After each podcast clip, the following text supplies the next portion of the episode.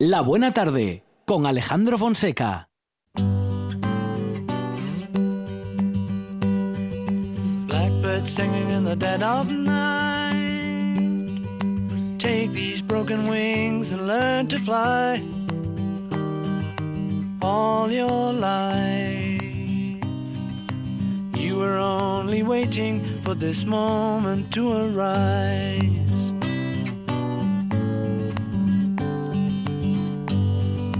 Blackbird singing in the dead of night. Take these sunken eyes and learn to see. ¿Sabía Moncho Álvarez que esto le decían los cuatro de Liverpool? Ah, sí, sí, Sí, me no. suena, me suena la historia. No se dijo nunca. ¡Ay, No. qué bonita sintonía! ¡Qué buena canción! Y qué gran colaborador que nos soporta, nos aguanta Y hoy está aquí en carne vital. desde hace vuelto, tanto tiempo. Y yo iba a decir que por teléfono, pero ahora también está dispuesto a seguir aguantándonos en los estudios centrales de la Buena Tarde, Amador Vázquez. ¿Qué tal? Buenas tardes. Muy buenas tardes, los bueno. dos. Oh, qué bien. De retorno. De retorno. Qué contentos estamos. Muy bien. Sí, sí, hay que ir retomando un poquito eh, la normalidad Bueno. o volver un poco a lo que podamos eh, de lo de antes, porque ahora ya es otra cosa. Entonces, bueno, aquí estamos. Un nuevo momento, Amador. Bueno, muchos nueva dicen, etapa. muchos dicen que es una, una oportunidad, ¿no? Ajá. Eh, se habla de una oportunidad para reflexionar, para mirar un poquito Sí. a lo que ha pasado, a lo que Sí. hemos vivido. Lo de reflexionar y el ser Es humano. complicado, sí, es Mm. complicado. Pero bueno, muchos dicen que sería una buena oportunidad para eso, para intentar retomar un poco, un paso atrás y decir cómo lo estamos haciendo y, qué podemos cambiar para mejor y para vivir en un entorno más saludable, más eh, ecológico y bueno, más natural a fin de cuentas, ¿no? Bueno, y justamente hablando de naturaleza en esta buena tarde, lo hacemos cada semana con Amador Vázquez, que es integrante del colectivo ornitológico Carballera del Tragamón y también responsable de Picatura Naturaleza, www.picaturaнаturaleza.es. Amador, eh, ¿se puede hacer algo este año? Bueno, sí. eh, Sí, ah, bien, bien. La gente ya está haciendo cosas, ya Ah, se ¿eh? hablan de vuelta a colegio en muchos lados y bueno, nosotros poco a poco intentaremos retomar eh, las actividades en la medida de lo posible, con las medidas que se nos impongan y bueno, intentando que la gente pueda seguir disfrutando de la naturaleza, aunque sea pues en grupos reducidos o con unas distancias o, o de una manera un poquito, bueno, pues más eh, o, o menos, más bien, menos íntima, ¿no? Pero bueno, eh, poco a poco eh, esperemos que, bueno, se normalice un poco más todo y, y nosotros empezamos ya este mes con las salidas nocturnas, ¿eh? con grupos muy reducidos y a los que se animen y quieran hay que decir que gracias al confinamiento los animales han estado mucho más visibles, aunque no estuviésemos nosotros para verlos, ellos estaban más cerca. Y bueno, poco a poco están volviendo a la normalidad. Tendrían que alucinar los animales. Mm, Bueno, eh, Pero te, ¿dónde, dónde estarán metidos estos? te puedo comentar el caso del, del Jardín Botánico, que después de dos meses de confinamiento y por primera vez hemos podido grabar, las cámaras trampa han grabado a, a una camada de, de zorros, ¿no? Nu- Sabíamos que estaban por allí, pero nunca los habíamos grabado por la presencia humana y después de dos meses o casi tres meses sin presencia humana en el botánico, pues los zorros se han dejado grabar en las cámaras con toda la camada, el macho, la hembra y tres cachorrillos preciosos que en breve colgaremos en las redes para que todo el mundo los pueda ver, ¿no?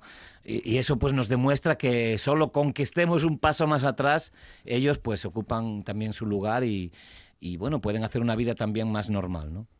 Bueno, y hablando de naturaleza con Amador eh, Vázquez en esta buena tarde, lo hacemos siempre escuchando los sonidos de la naturaleza, porque en la radio la naturaleza se escucha así.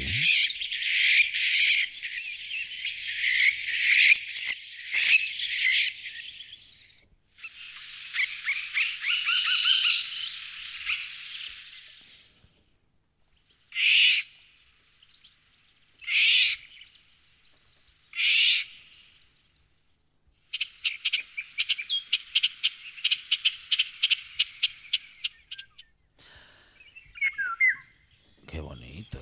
Ah, esto es lo bueno, esto es lo bueno. Bueno, Oh. an- al principio oímos eh, llamadas, chasquidos, graznidos, Ajá. que nos podían recordar a algunos a, a un mirlo o a algunos cuervos, ¿no? A unas cornejas o, o algún córvido. Ver, a Pero ya esta melodía flautada, vamos a escuchar. A ver. Un poquito. El final, Vamos a ver eh, un poquito. Ahí está, otra vez. ¿Un cuervo? no. No. pero al principio sí nos podría recordar. Pero este sonido aflautado, muy melodioso, Sí, parece un paisano. silbando, ¿a que sí? Sí. Un buen silbador. Bueno, este pajarillo es uno de los más guapos que podemos ver por Asturias, que es la oropéndola. Oh, precioso. La oropéndola es un pájaro espectacular. En asturiano lo conocemos como cirombella o filomena. Ujú. Tiene un nombre muy curioso y muy llamativo, la cirombella. Muy bonita en- de nombre y de, y de aspecto. ¿eh? Vamos a describirla rápidamente. Es un pajarillo amarillo verdoso. ¿Eh? El- Ah, amarillo y verde, porque pa- parecía amarillo y negro. Amarillo y verde. bueno, oscuro. negro también Sí. las alas. ¿eh? Ajá, Tiene las alas ajá. negras y la cola un poco negra. Sí. Pero el cuerpo, eh, en el caso de la hembra, es más verdoso y en el Mm. caso del macho es mm, amarillo muy llamativo, ¿eh? un amarillo muy fuerte. Más por las partes superiores que por las inferiores. La hembra es más verdosa y por abajo sí tiene también algo de amarillo, ¿no? pero más, mm, digamos, más mimética, un- con menos llamativa. Un pajarillo que nos visita en verano, ¿eh?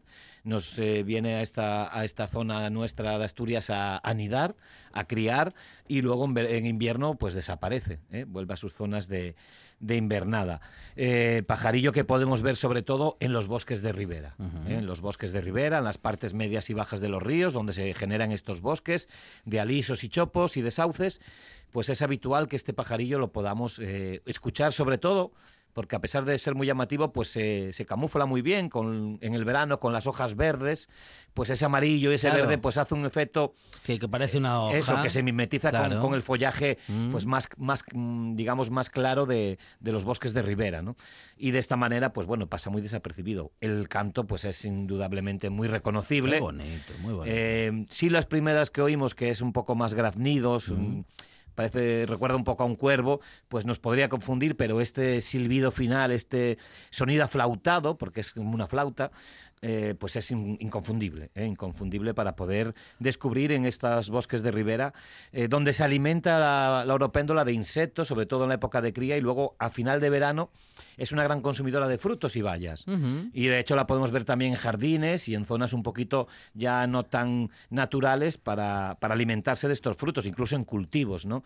Por aquí, por nuestra zona, hay varios eh, cultivadores de arándanos que todos los veranos tienen que tener en cuenta dejar algo para las oropéndolas porque es muy, Hay que dejarle algo. es muy habitual que sí, porque alegran Esto- mucho y, y Esto dan- para las oropéndolas. controlan también las orugas y otro tipo de insectos que Ah. porque se lleve 20 o 30 arándanos no vamos a, a perjudicarla cuando nos libra de 200 orugas, ¿no? Mm. Entonces es un poco un toma y daca, ¿no?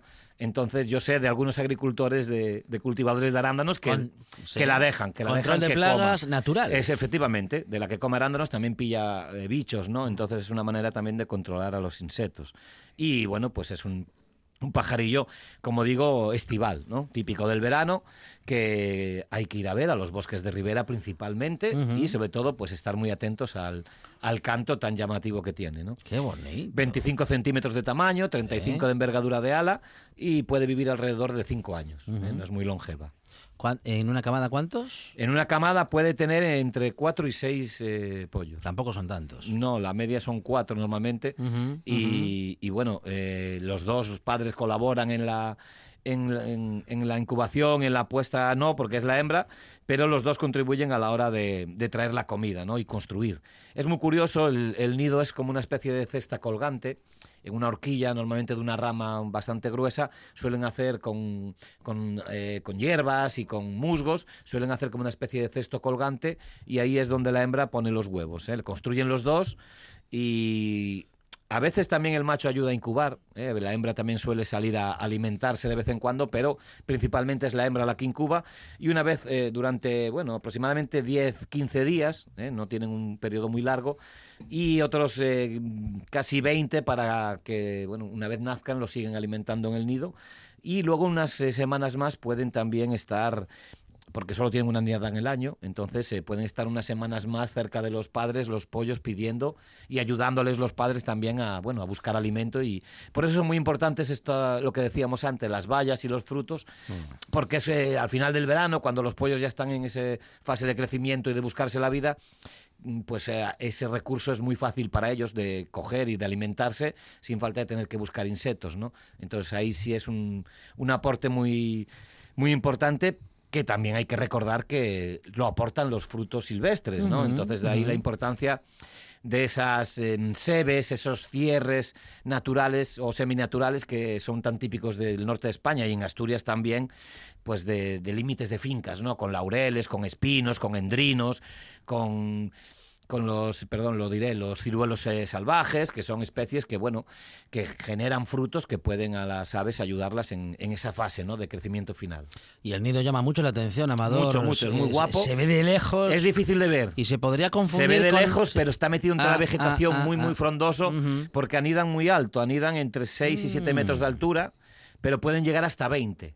¿Eh? Pueden hacer nido hasta 20 metros de altura, con lo cual es complicado si no vemos al pajarillo andar por allí cerca o meterse pa entre la, la hojarasca, pues no lo podemos localizar fácil. ¿eh? Está metido muy, muy oculto, porque claro, es, eh, es fácil que otros depredadores pues puedan intentar coger los huevos o los pollos, entonces son muy, muy precavidos los padres y lo, lo ocultan todo lo que pueden. La oropéndola europea, ¿cómo dijiste que le decimos en Asturias? La cirombella La- sí. o filomena. A la filomena. La filomena. Oh, qué bonito. Ay, Muy familiar. Con Amador Vázquez Sí. siempre nos acercamos a la naturaleza, ah, pues eso, en la- con los sonidos y con la frescura de alguien que ama la naturaleza y que tiene por ella una pasión que se puede sentir y escuchar. Amador, bienvenido. Gracias, un saludo, chao. La radio es información, noticias, actualidad. La radio es entretenimiento, es música. La radio es palabra. Pero sobre todo, la radio eres tú. RPA. Si nos escuchas, te escuchas.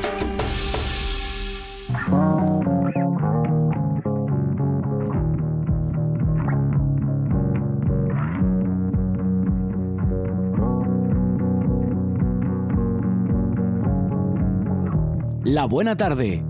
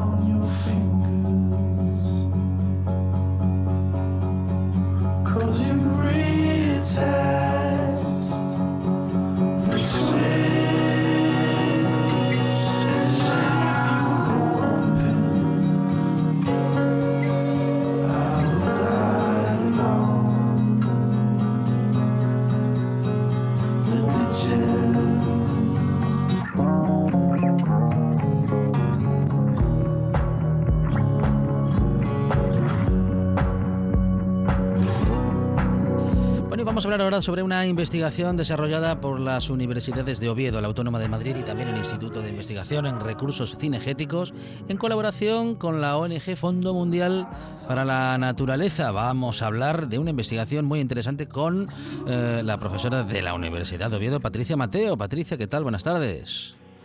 Hola, buenas tardes. Eh, Patricia es experta en venenos y grandes aves rapaces, una especialidad muy específica, por cierto, Patricia, pero que te ha valido para ser eh, una de las elegidas mm, justamente para adentrarte en una investigación muy interesante. ¿Qué estaba pasando hace dos años con el Milano Real?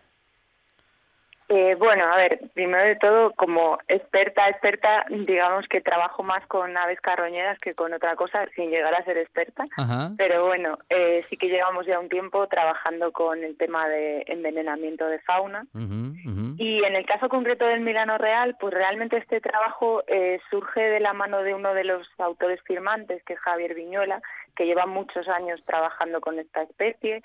Yo he trabajado con él en el pasado varias veces y sigo colaborando y siempre se había planteado el, el poder hacer un estudio amplio, a gran escala, con esta especie en toda España, porque sí que es la típica especie que se señala siempre como una víctima eh, del veneno, pero realmente llegar a hacer un análisis tan amplio no se había podido abordar. Entonces, básicamente, la idea surge un poco de ahí, en colaboración con ADENA, que es el que llega a poner un poco la financiación para, para poder hacer este trabajo. Y, y ahí nos ponemos un poco manos a la obra hace, pues eso, ya casi dos años que empezamos. Porque lo que se estaba obs- observando justamente era un declive eh, en la población de Milano, del Milano Real y no se sabía por qué, aunque se sospechaba que el envenenamiento podía estar siendo parte eh, de ese declive. Sí, el Milano Real en, España sí ya lleva ya lleva dos décadas de declive, aunque sí que es cierto que en el último censo que se hizo en el año 2014 se detectó una ligera recuperación, aunque no compensaba el declive que había tenido antes y de hecho en, varias zonas del sur de España la especie o ha desaparecido o está o está decreciendo muy rápidamente. Y sí que es cierto que se señalaba en todos los casos se señala el veneno tanto en España como en el resto de su distribución en Europa porque es una especie de distribución casi exclusivamente europea aunque hay otras causas, obviamente, eh, colisiones con tendidos eléctricos, con parques eólicos, también se señalan como posibles causas del declive, los cambios en las prácticas agrícolas, bueno, un sinfín de cosas que le afectan.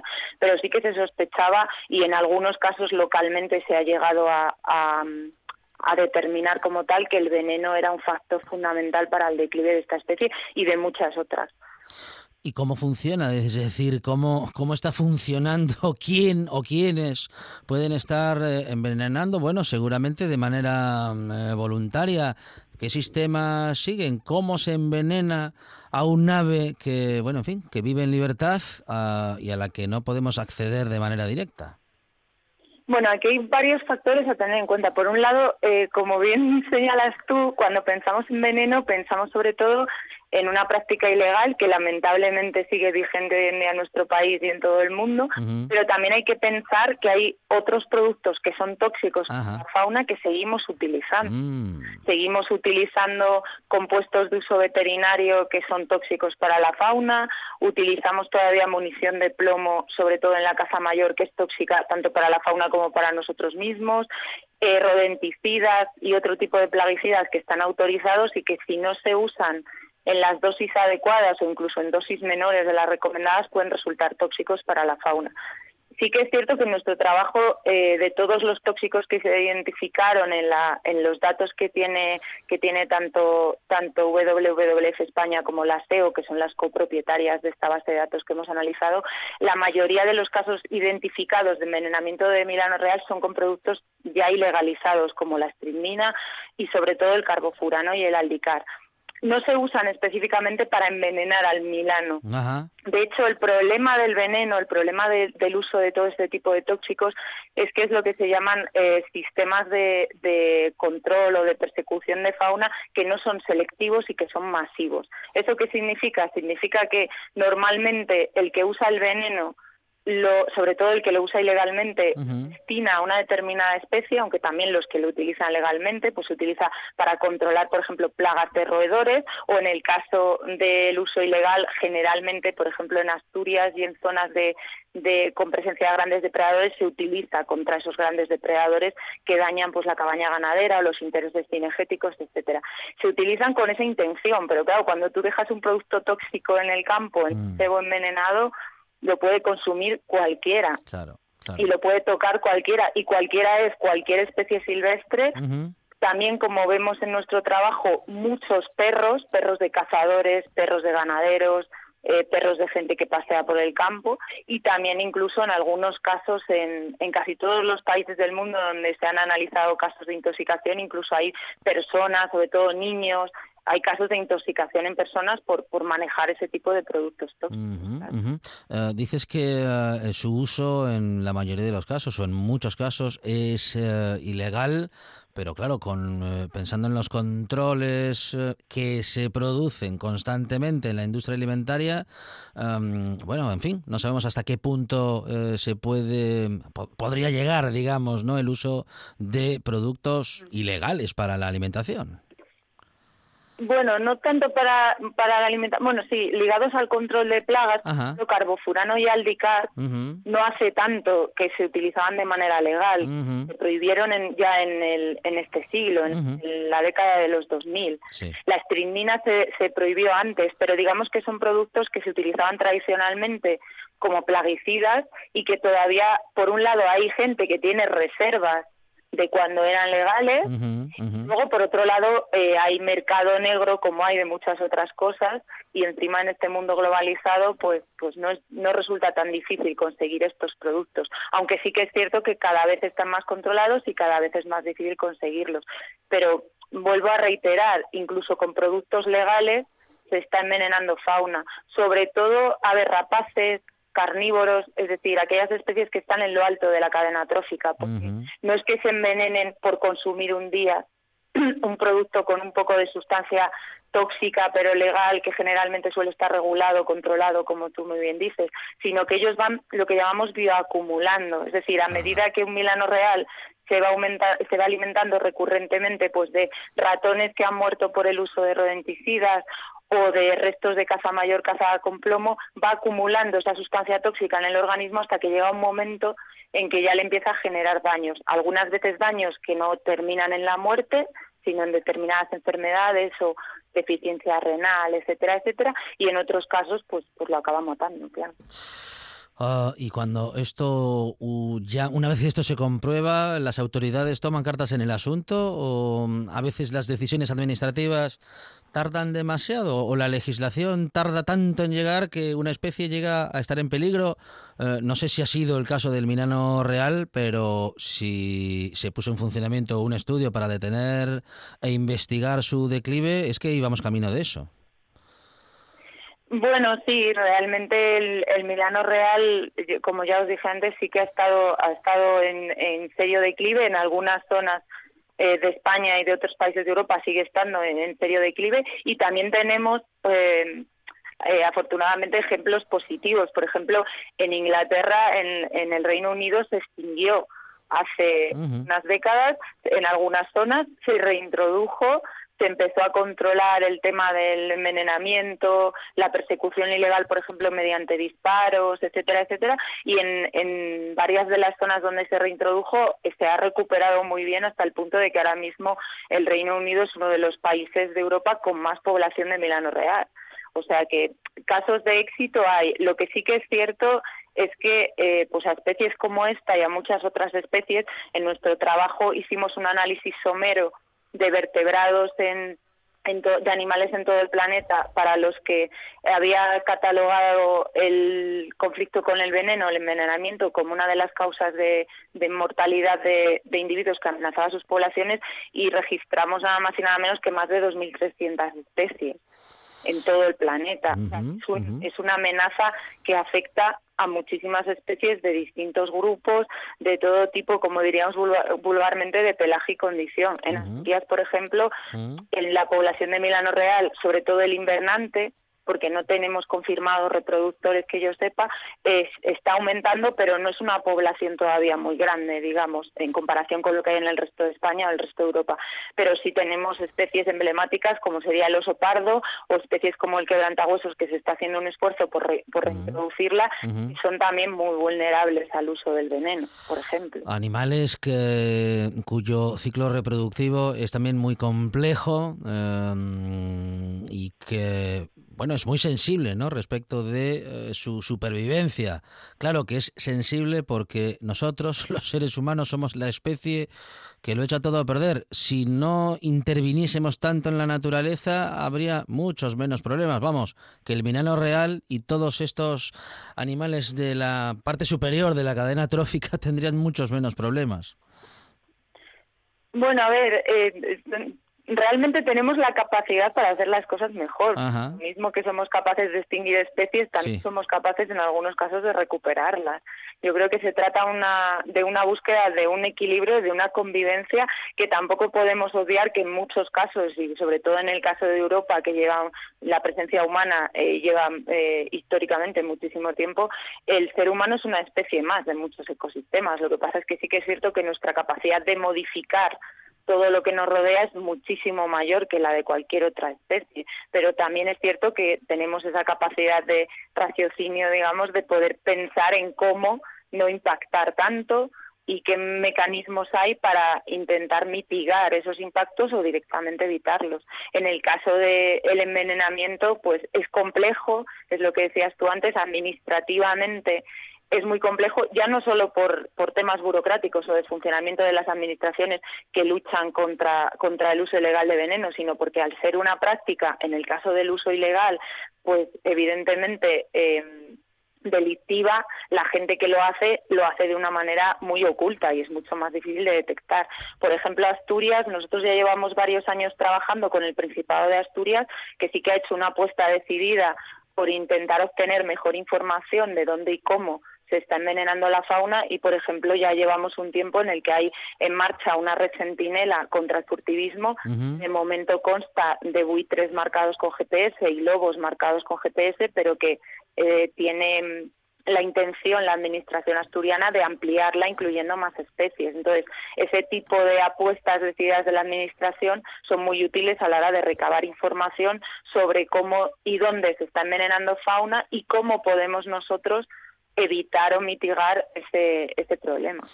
¿Qué sucedería, Patricia, si desapareciese alguna de estas especies? Bueno, alguna o algunas. A ver, mm, ese es, ese es un debate muy amplio y muy interesante que nos, yo creo que nos tenemos que plantear desde muchos puntos de vista diferentes.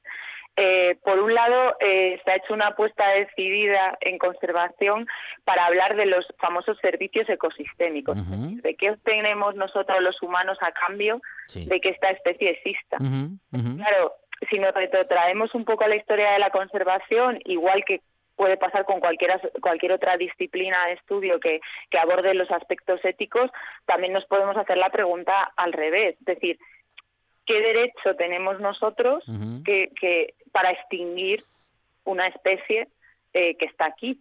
O sea, realmente nuestra responsabilidad como animales racionales creo que trasciende la utilidad que otras especies nos puedan aportar. Ujú. También hay, evidentemente hay muchas razones que podemos esgrimir para decir, no, es que esta especie no se debería extinguir porque pues porque nos, ha- nos controla plagas, por ejemplo, en el caso de aves rapaces tipo el milano real que consumen roedores, etcétera, en algunos sitios se están utilizando para un control natural de plagas.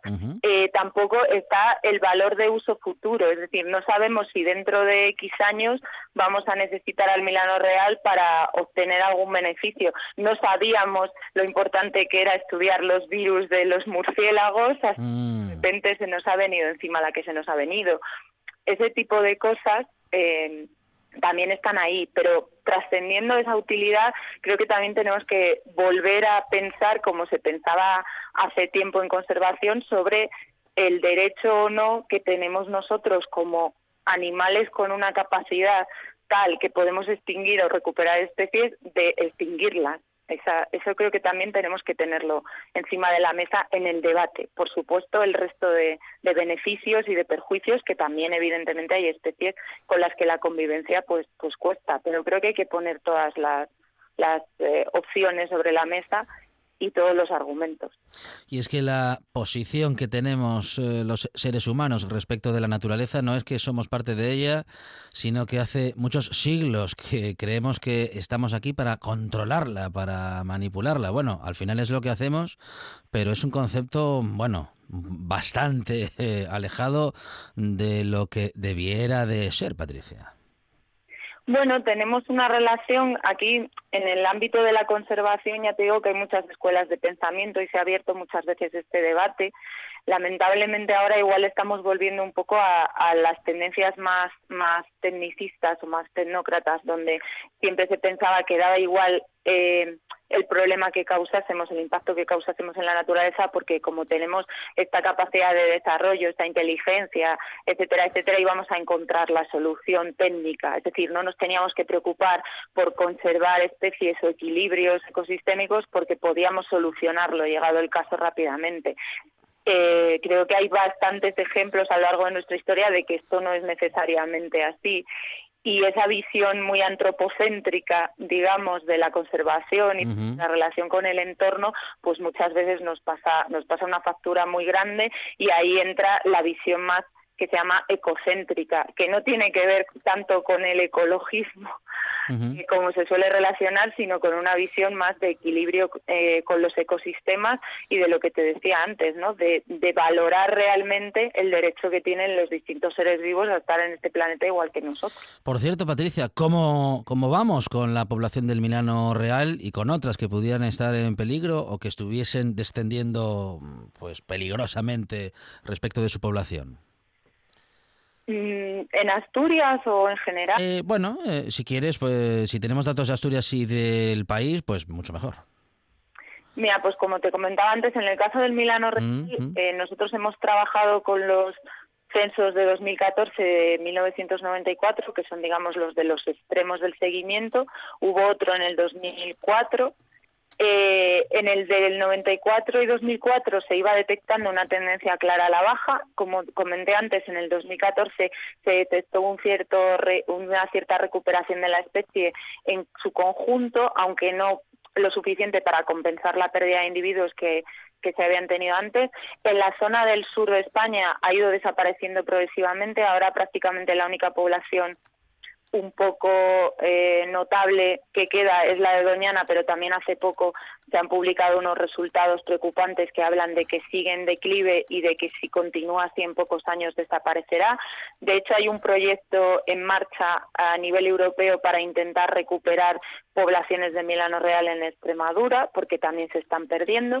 Y eh, por contra, en el norte parece que sí que va aumentando un poquito. Por ejemplo, en el caso de Asturias, aunque yo no tengo los, últimos datos más actuales, eh, se sospecha que puede haber alguna pareja reproductora ya en la zona del sur de la región.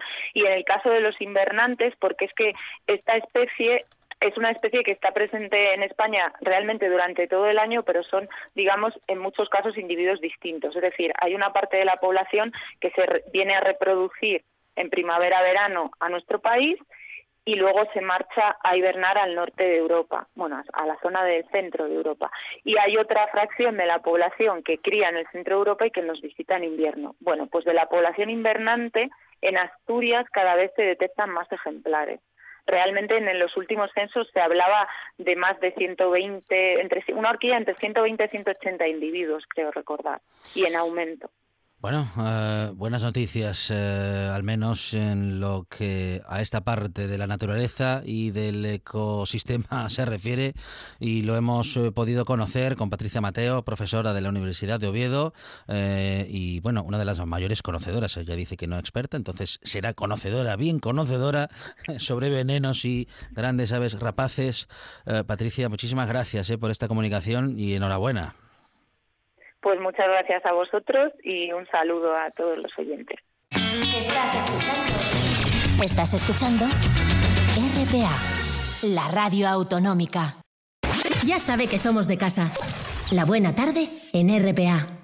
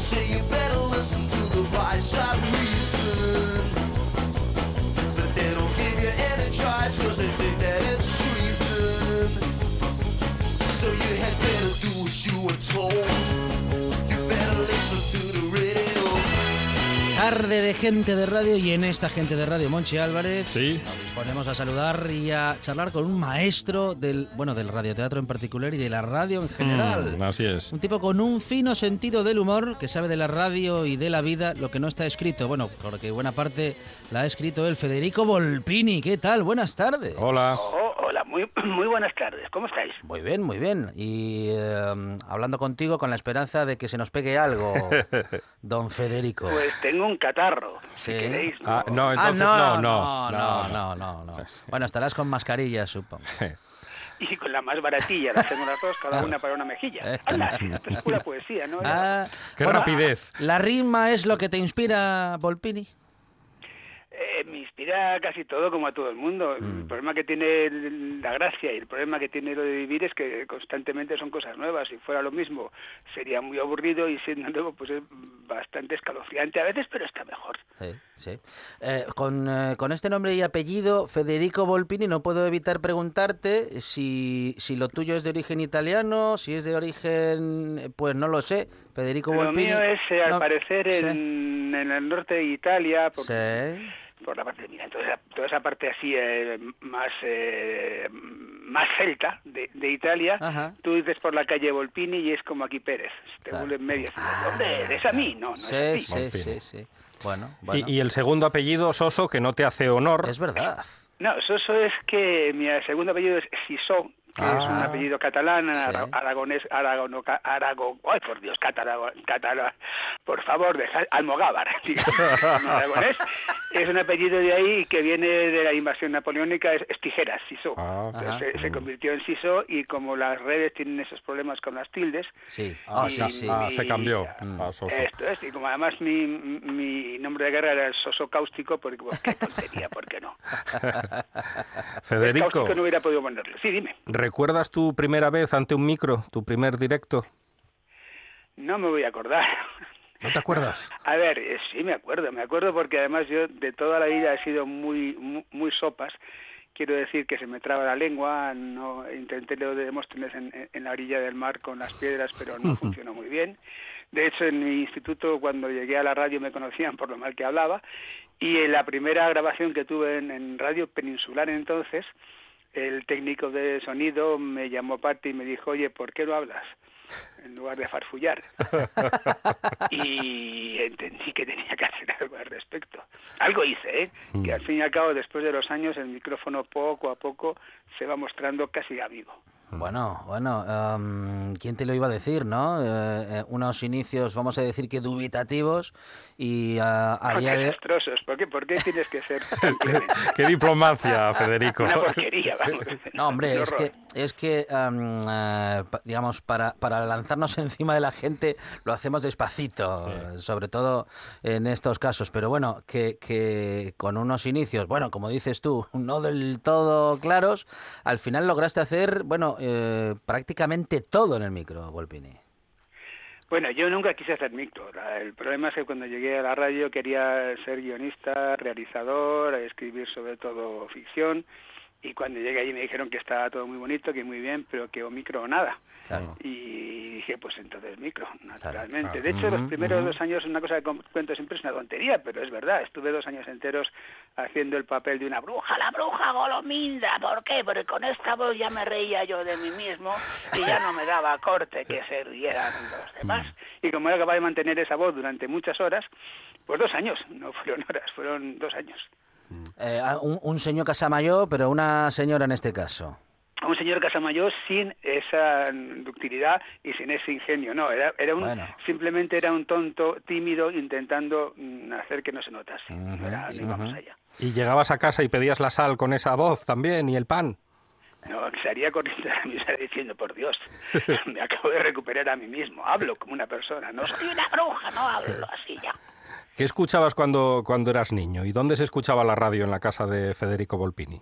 Pues cuando era niño tuve la inmensa suerte de que la literatura estaba presente en la radio española. Para los niños había cuentos, para los niños, los niños siempre, eh, bueno, por lo menos los niños de mi generación, imagino que no ha cambiado mucho. Siempre hemos querido ser adultos y yo prefería las novelas lacrimógenas que los cuentos infantiles, pero de los dos me nutría. Yo la primera vez que llegué, que tuve contacto con Stevenson, que fue la Isla del Tesoro, fue, fue en la radio, fue escuchando la Isla del Tesoro en, en, en la SER, y eso me marcó para toda la vida. Y en ese momento decías, ¿yo alguna vez voy a hacer eso? No, en ese momento yo en- lo- a lo que me dedicaba eh, era a tomar bocadillos con gras, que me puse como una bola porque me encantaban, y a, y a jugar con mis soldaditos y a, y a pelear. Me gustaba de niño, me gustaba mucho pegarme. Es, es generacional, es así. Me gustaba mucho. Ah, pero me gustaba de ahí muchísimo escuchar la radio. Mi madre no me dejaba porque los seriales de entonces que estaban prodigiosamente hechos, pues es verdad que muchos eran eh, sí, esto es lo que era aquellos seriales, todo pura lágrima, todo puro mensaje terrible, pero eran preciosos. Entonces, como mi madre no me dejaba, yo me escondía detrás de mi abuela y los escuchaba con ella, que le encantaba como a mí. Y un día, Juana Ginzo, una de las más prodigiosas, más maravillosas actrices de la radio, que era medio tía mía, era mi tía putativa, me dijo, oye, ¿te apetecería ir a verlo? Y yo dije, claro, obviamente yo tenía entonces como 6, 7 años o más. Y fui a Radio Madrid, que estaba al lado de mi casa. Entonces se hacían los seriales como Orson Welles, en directo, cara al público, con la orquesta. Orquesta no había tanta, muchas veces era, era, era disco, pero bueno, en todo caso la magia era, era la misma, los efectos especiales hechos en vivo durante la representación. Y me quedé, ahí sí me quedé absolutamente fascinado y ahí sí que dije, si alguna vez puedo hacer algo, por favor, por favor, que sea esto. Pero sí, a to- todavía digo, a día de hoy, con todo lo que hemos visto, aún hoy maravilla ver aquello. Es decir, ver esto, ver esto que estás describiendo ah, para aquel niño y además en directo, Federico, lo que estaba sucediendo en ese momento estaba saliendo al aire en directo. Claro. Brutal. Es eh, a ver, yo no tengo nada en contra del podcast, todo lo contrario. Sí, Además, sí. de hecho, ha, conseguido abrir muchos campos Claro. que, que se habían cerrado por una serie de circunstancias que no vienen al caso. Yo no tengo nada contra los podcasts, pero sí es verdad que hay una magia que se pierde, que es esa magia de que un número X de personas están escuchando lo mismo que tú al mismo tiempo. Y a mí eso me parece maravilloso, me parece una, una experiencia muy agradable. Lo que sucedía entonces, la magia de la radio, del radioteatro, y lo que sucede ahora, Federico. ¿Qué sucede ahora en los medios de comunicación? Pues como el radioteatro desapareció por una decisión administrativa que no tenía mucho que ver con eh, la necesidad real, es curioso porque sin embargo desapareció en casi todo el mundo, excepto en el mundo más civilizado. No desapareció en Alemania, en Bélgica, en Francia, en Inglaterra mucho menos.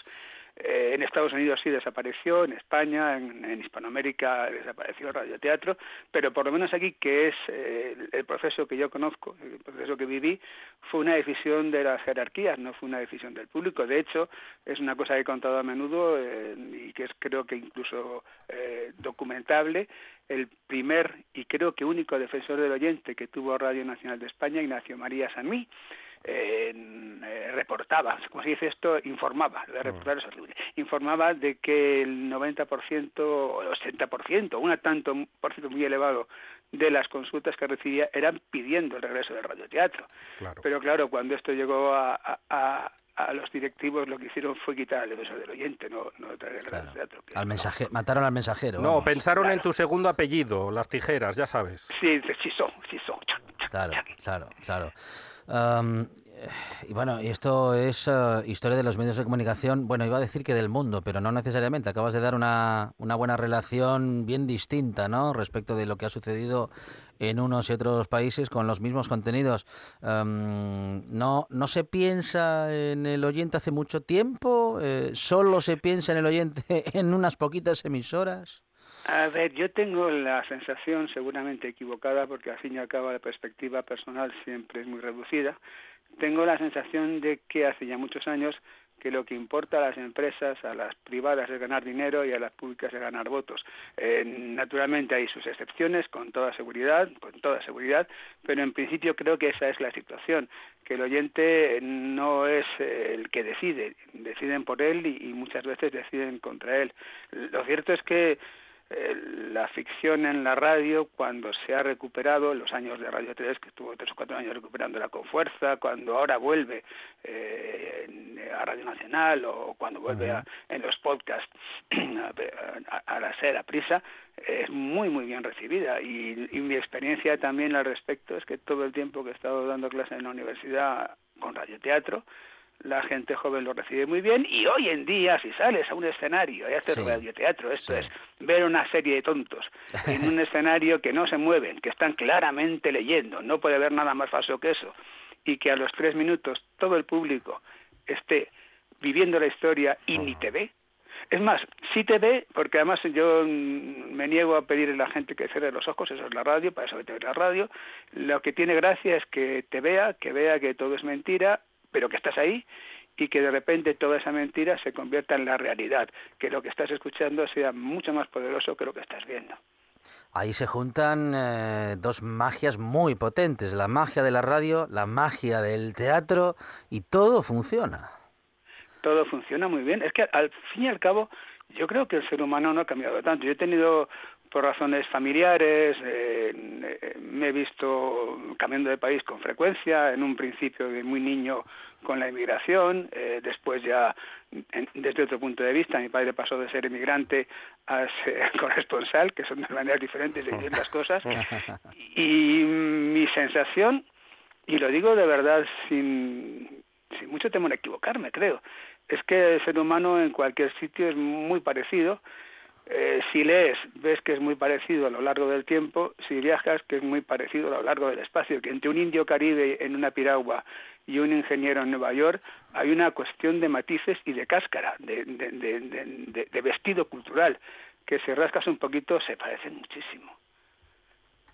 Eso, por, por- por eso nos une tanto la radio, por eso, mm, bueno, cuando hay un directo bueno y cuando hay un buen radioteatro, eh, estamos todos ahí, eh, a pesar de todos los La radio cambios es magia. y a pesar de todo. Hagas lo que hagas con ella es magia. Mm, El simple hecho mm. de que no te estén viendo.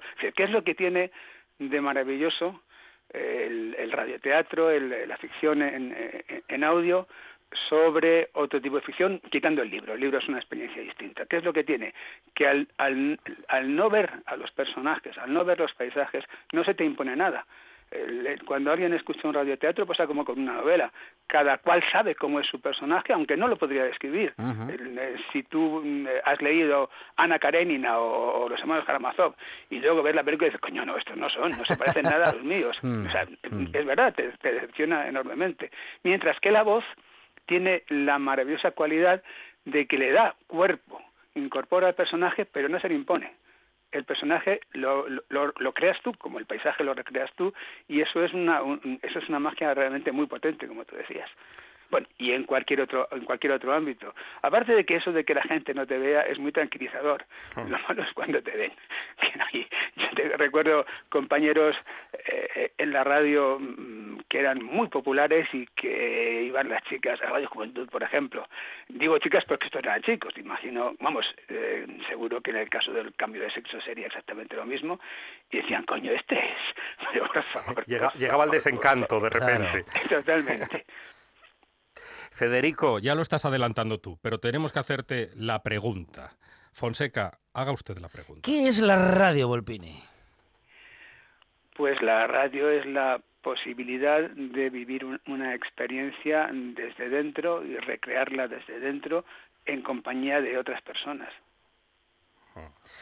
Ah, y la radio puede con todo, porque fíjate que todavía no hemos hablado, Federico, de estos días de confinamiento, de estos días en los que la televisión tuvo que convertirse en radio, porque uno veía la televisión y en realidad estaba viendo programas de radio donde la gente hablaba y se conectaba, pero la imagen no aportaba mucho. No, no, el- lo malo que tiene esto, claro, desde mi punto de vista, ¿qué voy a hacer yo sino arrimar el agua a mi sardina? Que al fin y al cabo Sí, sí. todavía no está bien cocida. Bueno. Lo malo en todos esos casos es que la imaginación Ah. eh, eh, está bastante ausente. ¿no?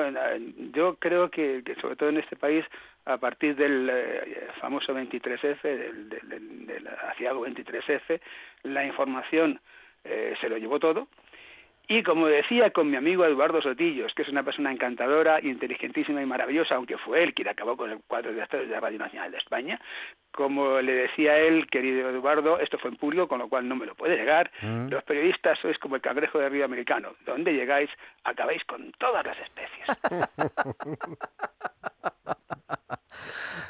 Qué buena definición. Bueno, es buena, es buena, sí, es buena. Ah, no obstante, eh, digo, y por, eh, por seguir hablando bien de la radio, que para eso estamos aquí, que demonios, eh, la radio que se ha vuelto a adaptar a todo y, y- y- y ha vuelto a demostrar que puede con todo, Federico. Bueno, que de La hecho está- le, le hace bien todo, ese, no sé. La radio está en todas partes, lo cual es, es, es mucho más inmediata que ninguna que ningún, ningún otro medio. Eh, eh, ¿Qué es lo que están haciendo ahora, que se está haciendo ahora mediante las redes? Suplantar ese papel pero suplantarlo desde, desde la falta de discriminación. Quiero decir, cualquiera puede hacer cualquier cosa, lo cual está muy, muy, muy bien, pero te, te ves obligado a leer, a vivir, a escuchar muchas cosas que no te interesan. Lo que tiene la radio, vuelvo una vez más a arrimar el agua a mi sardina, ya se está cociendo poco a poco. Lo que tiene la radio mm, de estupendo es que la gente que la hace es profesional. Y déjame que os diga Mm. que el profesional de la radio es muy, muy, muy buen profesional. En el 99,9% de los casos. Bueno, aquí estamos nosotros como excepción. La excepción. ¿eh? Para... Pero echamos tres, ¿qué pasa? Pero como no nos ven, no nos pueden pegar. Podemos decir lo que queramos. Federico Volpini, eh, un grande de la radio, eh, amante de la radio y mm, defensor de bueno de un medio de comunicación eh, histórico, de este medio de comunicación que mm, es más grande con gente como Federico Volpini, al que queremos darle las gracias, a, te queremos dar las Ahora, en gracias cuanto le vea, yo se lo digo. por estos minutos de radio y por todos los que nos has regalado y los que todavía nos quedan. Bueno, tampoco es que nos los hayas regalado, ah, hemos tenido que pagar por ello, pero bueno, parecía gratis. Hombre, al fin y al cabo, mira, es una Tú sabes que en el, en el festival de, de- en el festival en Madrid, todo, la- todo, todo el papeleo, todas la- la- las octavillas, todos los anuncios, todo se le cobraba al, al público 15 céntimos. Ajá, ¿Por qué? Porque entonces no tiran el papel. Sí, sí, sí. Por sí. 15 tristes céntimos, Sí. el sitio se mantiene limpio. Bien. Por 15 tristes céntimos, escuchar lo que quieres escuchar. ¿Qué Claro. da? Y lo, Pues claro. y la lo valoraremos más. Somos así. Federico, un fuerte abrazo. Volpini, gracias. Un fuerte abrazo de vuelta. Yo te digo que en cuanto lo vea, yo le cuento todo. De nuestra parte. De vuestra parte.